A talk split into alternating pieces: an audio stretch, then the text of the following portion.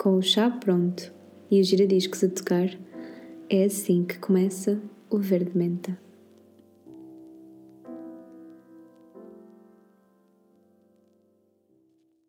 Olá, malta, bem-vindos de volta. Espero que esteja tudo bem aí desse lado. O meu nome é Carolina Santiago, este é o Verde Menta, o meu novo podcast. Por aqui está tudo bem também. É sábado de manhã, estou muito confortável na minha cama a gravar, com o meu microfone cor-de-rosa. estou meio pijama, meio roupa desportiva, porque eu, eu queria ter feito um bocado de exercício agora de manhã, mas não me deu. Então fiquei só a ver séries para começar bem o dia, de uma forma mais calminha. Estive a ver Ginny and Georgia. Honestamente não é a série que eu mais adoro, porque não sei, não me relaciono muito. Mas às vezes gosto de ver entretenimento só para, passar o tempo. Então soube bem. E também sabe muito bem estar aqui de novo e finalmente arrancar com este projeto. Desde o primeiro, entre aspas, primeiro episódio, já se passaram dois meses. Eu fui a Madrid, fui a Dublin, passei a passagem de ano na Madeira e agora estou finalmente de volta. Eu sinto que se meteu tanta coisa pelo meio que foi um bocado difícil organizar-me. Um, em Madrid eu fiquei com uma gripe gigantesca e que não conseguia curar e estava sem voz, portanto foi um bocado complicado, não, não tinha muita motivação, porque eu fui no fim de semana de 12 de novembro, que foi duas semanas depois de ter lançado o podcast, sensivelmente, e a minha ideia era gravar nessa semana. Só que como fiquei doente, esqueçam, não deu, fiquei desmotivada. Depois, uh, o meu objetivo era recuperar, porque já tinha a viagem para Dublin programada e eu queria ir com saúde, não é? então fiquei sempre a relaxar e a tentar ter um período mais calmo nessas semanas. E correu tudo bem. Eu melhorei, mas entretanto meteu-se a passagem de ano e já sabem como é esta altura das festividades, Natal, a passagem de ano, comer, estar com a família, relaxar. Então eu coloquei um bocadinho o projeto de parte, porque também ainda não sou incrível a organizar o meu tempo nesse aspecto. Mas tudo bem. Uh, acho que era fixe falar um bocadinho sobre essas viagens, já que elas aconteceram e eu estive este período ausente. Posso partilhar um bocadinho com vocês. Então, Madrid. Porquê que eu fui a Madrid? Só fui dois dias a Madrid, fui com as minhas amigas uh, e nós ganhámos bilhetes para ir ver uma banda que são os Only the Poets. É assim, eu estava um bocado cética se realmente tinha ganho ou não bilhetes, porque nós ganhámos através de um sorteio no Twitter. E eu dei a minha morada para eles enviarem os bilhetes e primeiro disseram que estava a ser enviado. Eu achei que estava a demorar muito tempo, depois disseram que tiveram um problema nos correios e se, queria, se eu queria o meu nome na guest. E eu disse: uh, Sim, pode ser, por favor, gostava. Uh, mas estava um bocado, ok, não tenho os bilhetes. Então é suposto eu ir até Madrid sem ter bilhetes para um concerto e acreditar que o meu nome está na guest? Fui na fé porque, olhem, Uh, se não tivesse o bilhete para o concerto, ao menos ia ver uma cidade nova, ia estar com as minhas amigas e ia ter um fim de semana incrível na mesma. Só eu não ia ter uma parte do plano. Mas fomos, correu tudo bem. Sim, vi o concerto, foi incrível. Foi, foi muito fixe mesmo. E pronto, deu para conhecer Madrid super bem também. Uh, claro que não vi tudo, tudo, porque em dois dias não dava para tudo, e nós gostávamos de ter ido ao Parque del Retiro, mas não deu, e ao Palácio de Cristal também, mas não deu. Fizemos uma tour daquelas com guias que vocês podem marcar na internet e aprendemos imenso sobre a cidade, sobre a cultura, alguns factos, por exemplo. Ainda comemos calamares, por exemplo, também. Fomos a uma tasca típica, não me lembro do nome, desculpem. Uh, é um nome fixe, mas eu não me estou a lembrar. E pronto, tivemos uma experiência muito engraçada, foi divertido. Depois, o aeroporto de Madrid. É de Madrid? Não. Vou fazer aqui um quick church. Não me estou a lembrar. Aeroporto. Pronto, o aeroporto das bar Barachas. Barachas. Não sei dizer. Uh, esse aeroporto é gigantesco e foi horrível porque o nosso voo de volta para Lisboa atrasou e o aeroporto é gigante, gigante, gigante. E à hora em que nós estávamos lá retidas já estava tudo a fechar, já não havia. Por exemplo, eu queria comer um croissant no Paul's, acho que é isso. Já estava fechado e nós estávamos sozinhas lá, ninguém nos conseguia ajudar. E depois, quando encontramos alguém que nos ajudava, essa pessoa não estava muito bem disposta também. E eu uh, percebo, não é? Porque aquele aeroporto é gigante e é muito cinzento. Depois, Dublin foi muito fixe também. Fui quatro dias e sinto que fiquei a conhecer muito bem a cidade e a parte histórica e gostei muito. Senti que as pessoas eram bastante quentes e carinhosas, apesar de que estava bastante frio lá. Estava mesmo muito frio. E eu devia ter levado uma escola antes ou assim. Sabem quando somos pequenos e vamos com o pijama vestido para a escola? Yeah, era como eu queria estar lá constantemente. Tanto que eu levei quatro camisolas diferentes, todas super quentes, e uma delas era mesmo extremamente quente. E eu ignorei as outras e eu vestia a mesma roupa todos os dias porque não estava a dar.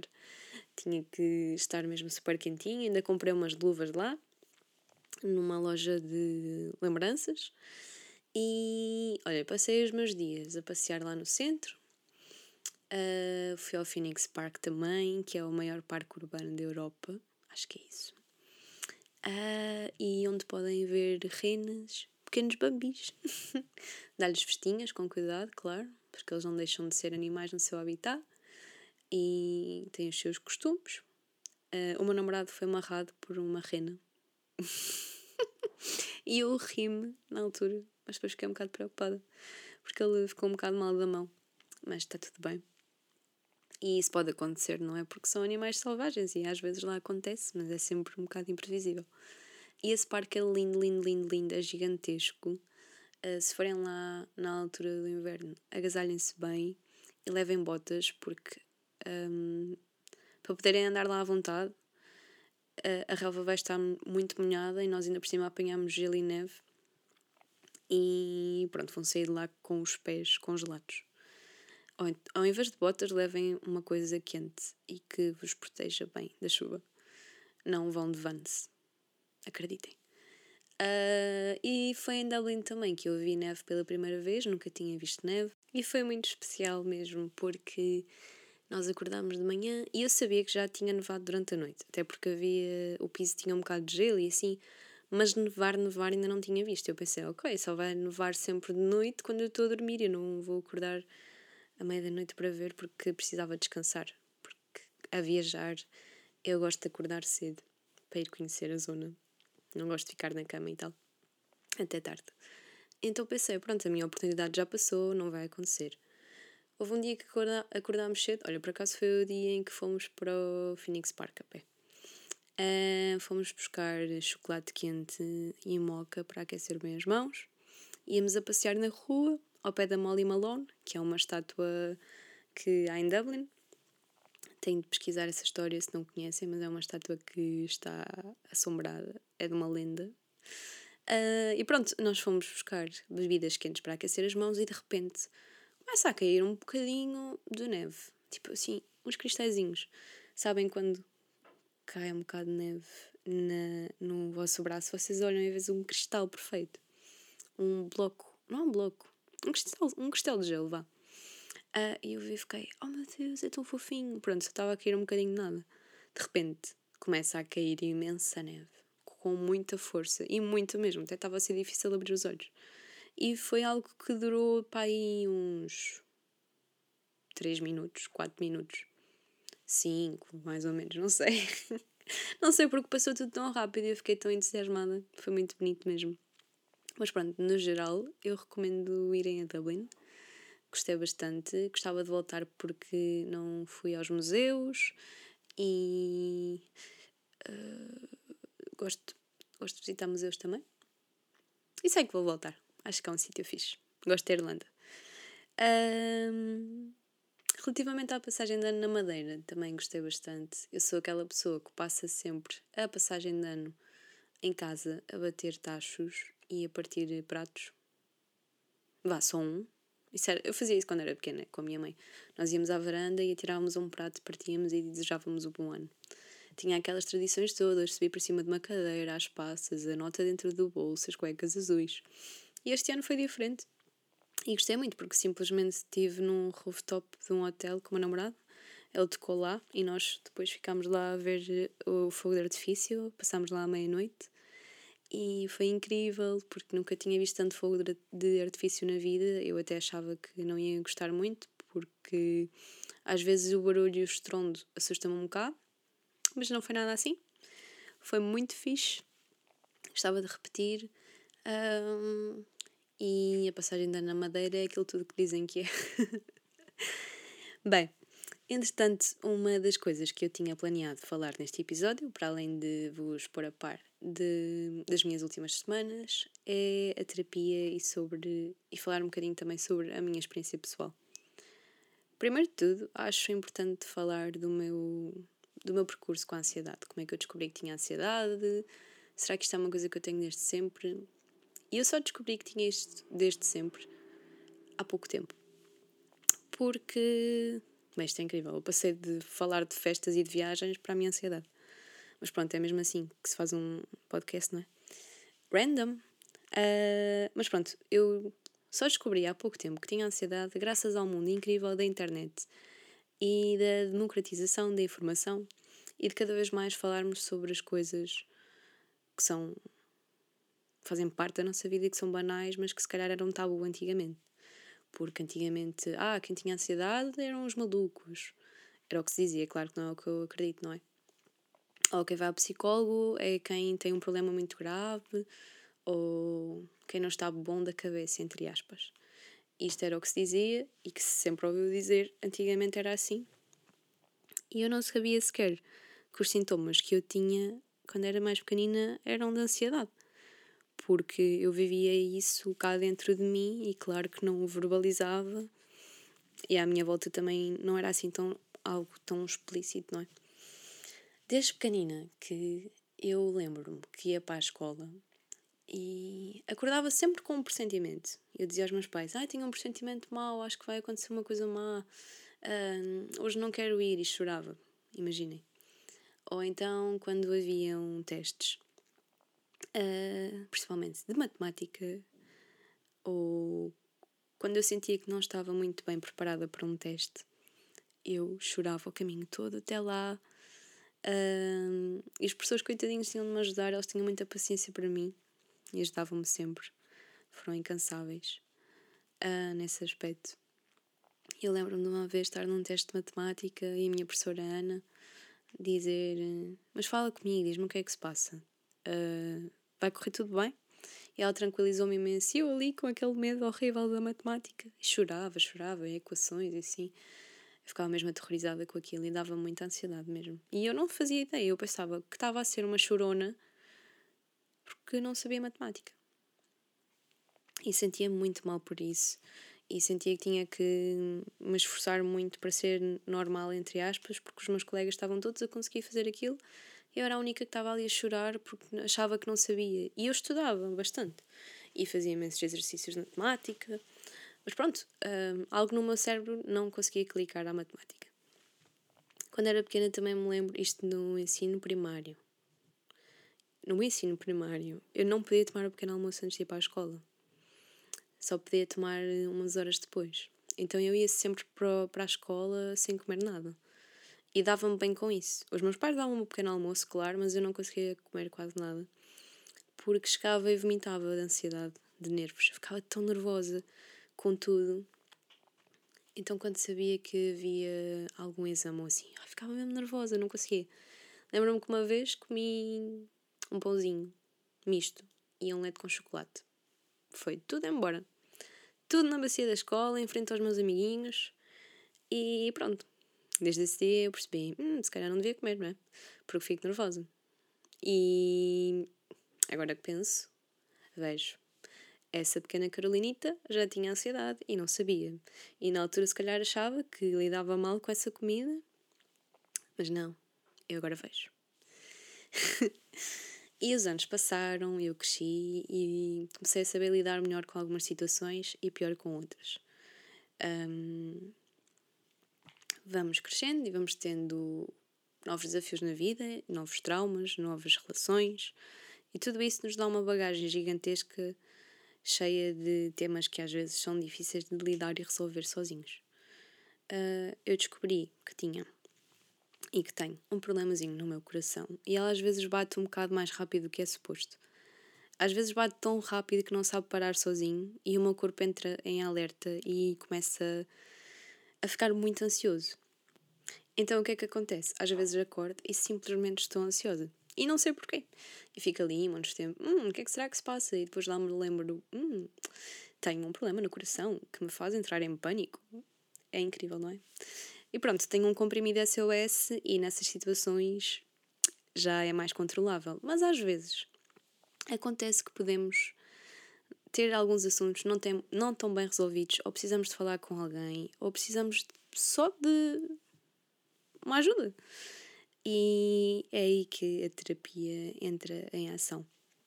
Eu acho que é muito importante falar sobre isto, porque quanto mais se fala, mais às vezes percebemos que somos parecidos com alguém e que se calhar o que essa pessoa está a fazer também serviria para nós e que podemos experimentar.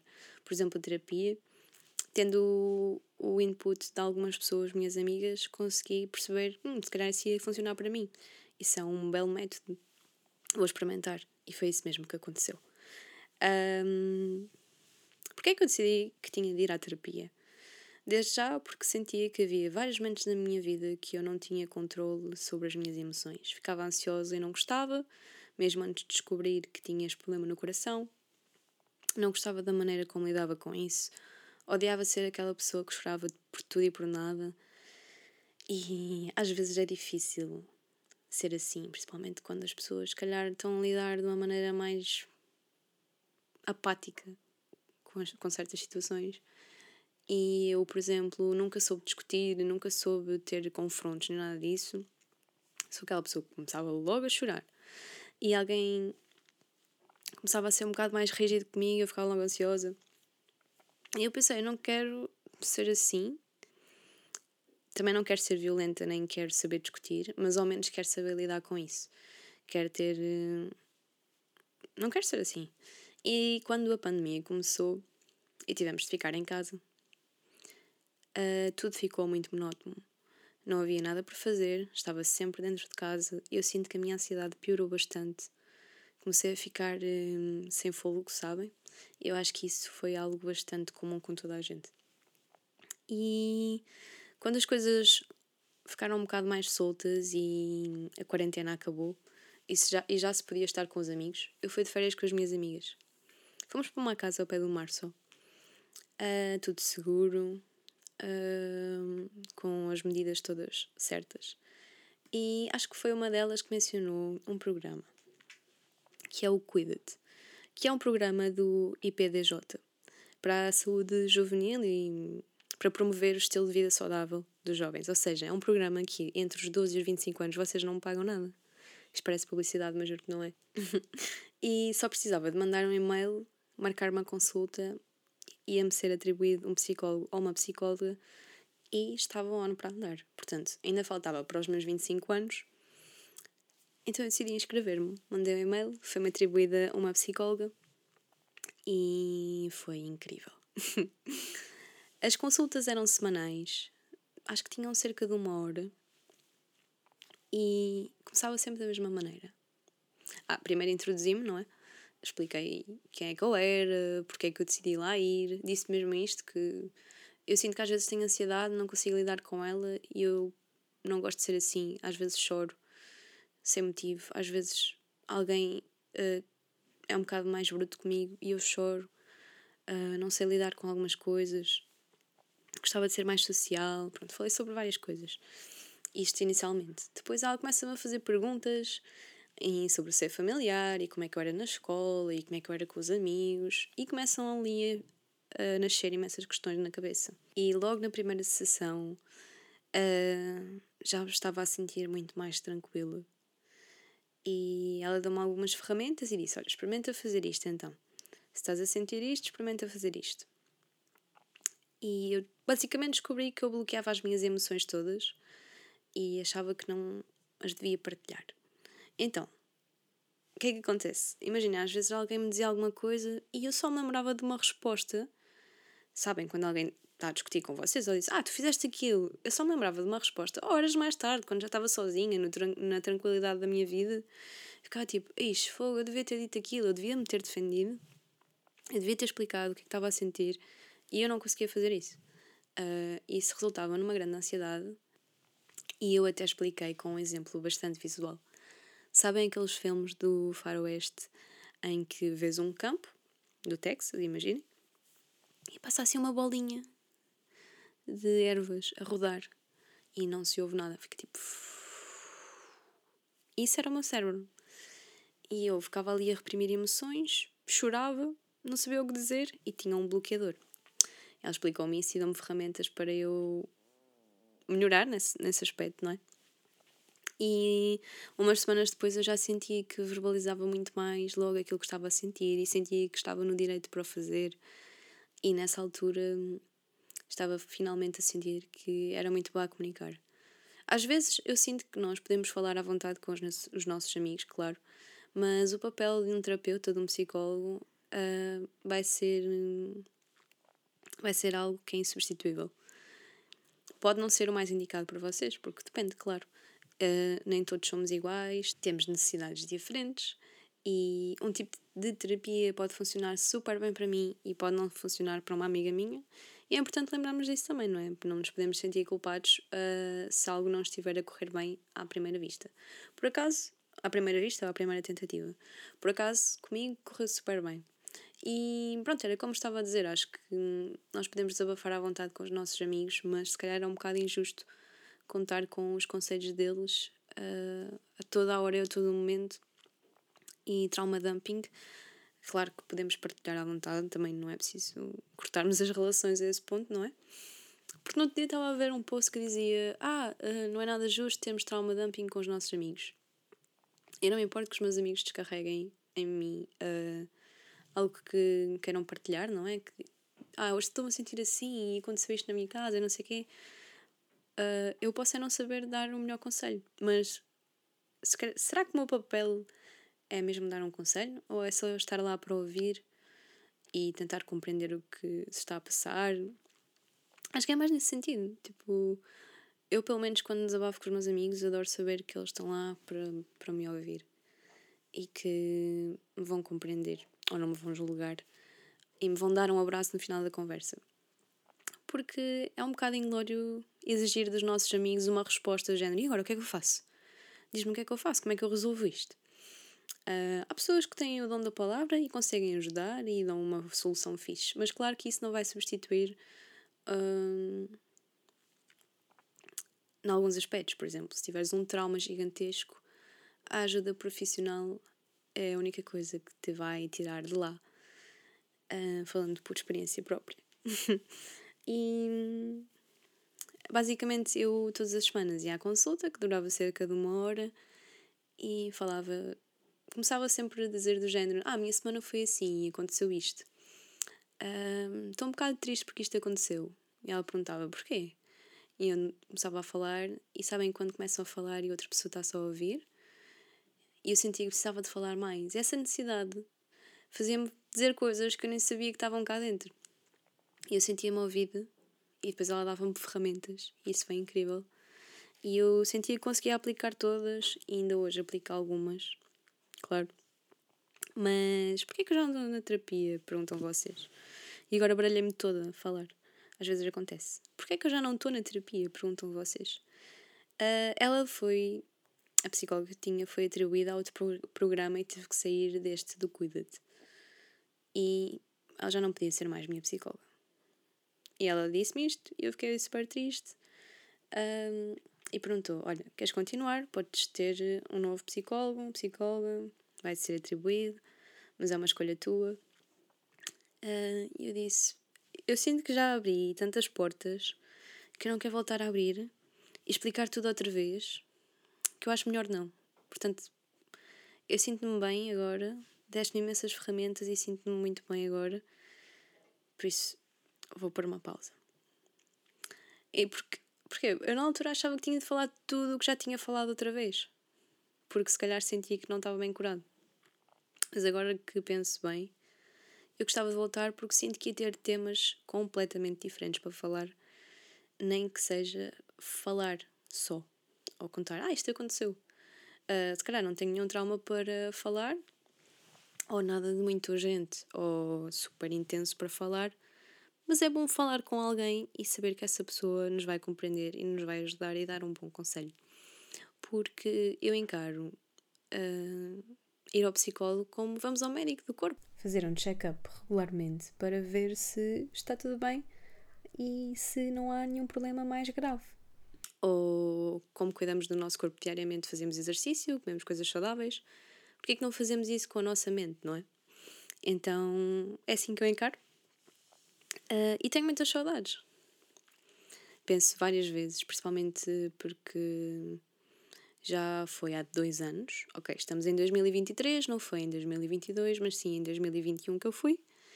Já passou um bom bocado e na altura ela disse-me: Eu dei-te imensas ferramentas e do que eu vejo do teu progresso, estás incrível e só sinto que vais melhorar e vai ficar tudo bem. Eu sei que sim.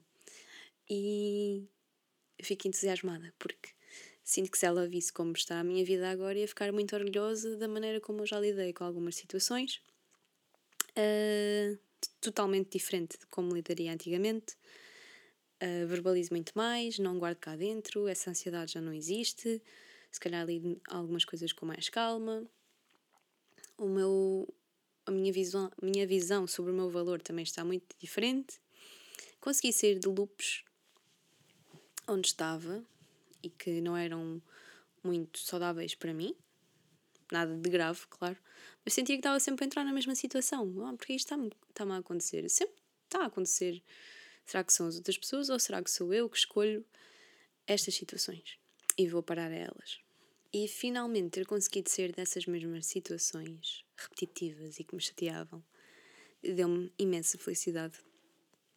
E eu consigo atribuir isso tudo àqueles pequenos meses, poucos meses de terapia que tive e dá-me vontade de voltar, porque se eu já me sinto assim tão bem, eu acho que ia ser imparável, ia ter uma confiança incrível. Uh, por isso é que eu recomendo bastante experimentarem, experimentarem, pelo menos verem se, se vos serve, se é aquilo que é mais indicado para vocês. É muito fixe. Uh, e eu tinha ali uma amiga, honestamente, tinha e tenho, de certeza. Ali é uma pessoa que ficou minha amiga e às vezes ela já falava do dia dela também e havia ali uma relação próxima. E isso. Consegui reviver isso agora há pouco tempo através de uma vida de outra pessoa, que foi o documentário do Jonah Hill ao seu psicoterapeuta. Chama-se Studs e está na Netflix. Provavelmente já ouviram falar porque o documentário ficou extremamente viral. Em vez de ser um documentário sobre ele próprio, o ator, e sobre a saúde mental, ele quis entrevistar o, o Studs, que tem métodos um bocado diferentes, mas eu achei incrível. O documentário está muito bom, não quero fazer spoiler a ninguém, mas ele partilha várias ferramentas ao longo do documentário, enquanto também fala um pouco sobre a vida pessoal. E porquê que eu achei incrível? Porque as ferramentas que ele partilhou ao longo do episódio do documentário, aliás, não é um episódio. E senti que eram coisas que eu precisava muito de ouvir naqueles dias. Um, ele abordou o tema do labirinto. Basicamente, quando nós não conseguimos sair de uma certa situação, imaginem que alguém deixou de falar com vocês ou ficar, ficaram com um assunto mal resolvido. Eu, pelo menos, dou por mim a voltar várias vezes a esse assunto e entrar numa espécie de labirinto em que não consigo sair e fico lá presa, a bater nas paredes, a tentar sair, a pensar porque é que isto aconteceu assim, não estou a ter as respostas que queria, não há um, um close deste assunto e sei que não vou ter. Às vezes não temos um close de um assunto uh, e temos que arranjar maneiras de chegar lá, não é? Então ele fala sobre isso mesmo. Faz um desenho de um labirinto, de um bonequinho dentro de um labirinto e eu revi-me totalmente naquela situação, porque às vezes não temos resposta, respostas. E essa, são essas mesmas respostas que nos ajudam a processar os nossos sentimentos e a conseguir move on nas situações. Uh, e ele disse uma, uma coisa muito fixe que eu gostei, não, não confirmo nem desminto, se às vezes é um bocado difícil de aplicar. É preciso ter estofo mental.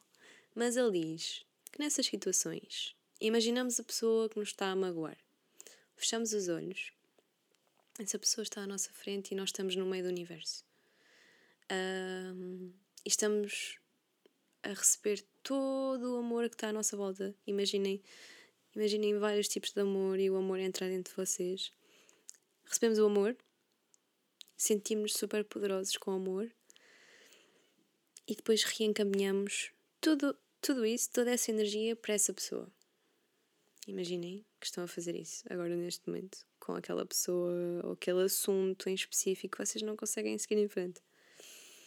E eu experimentei fazer isso mesmo enquanto estava a ver o documentário e soube-me super bem. E durante uns segundos ajudou. E quando estamos nestes loops que às vezes aparecem, imaginem, às vezes estamos muito bem na nossa vida e lembramos hum, isto aconteceu e este assunto ficou pendente. Acho que é um, uma boa maneira de não guardar rancor e de pelo menos acalmar o nosso cérebro e o nosso coração uh, durante um bom bocado. E pronto, era isto que eu queria falar principalmente hoje. E soube muito bem. Olhem, foi a minha terapia de hoje falar um bocadinho sobre isto e deitar cá para fora, dar-me a conhecer, também faz bem. Espero que tenham gostado. Um, se se relacionaram ou se têm algo a dizer sobre este assunto, sintam-se à vontade para me enviar mensagem. E beijinhos. Até ao próximo episódio.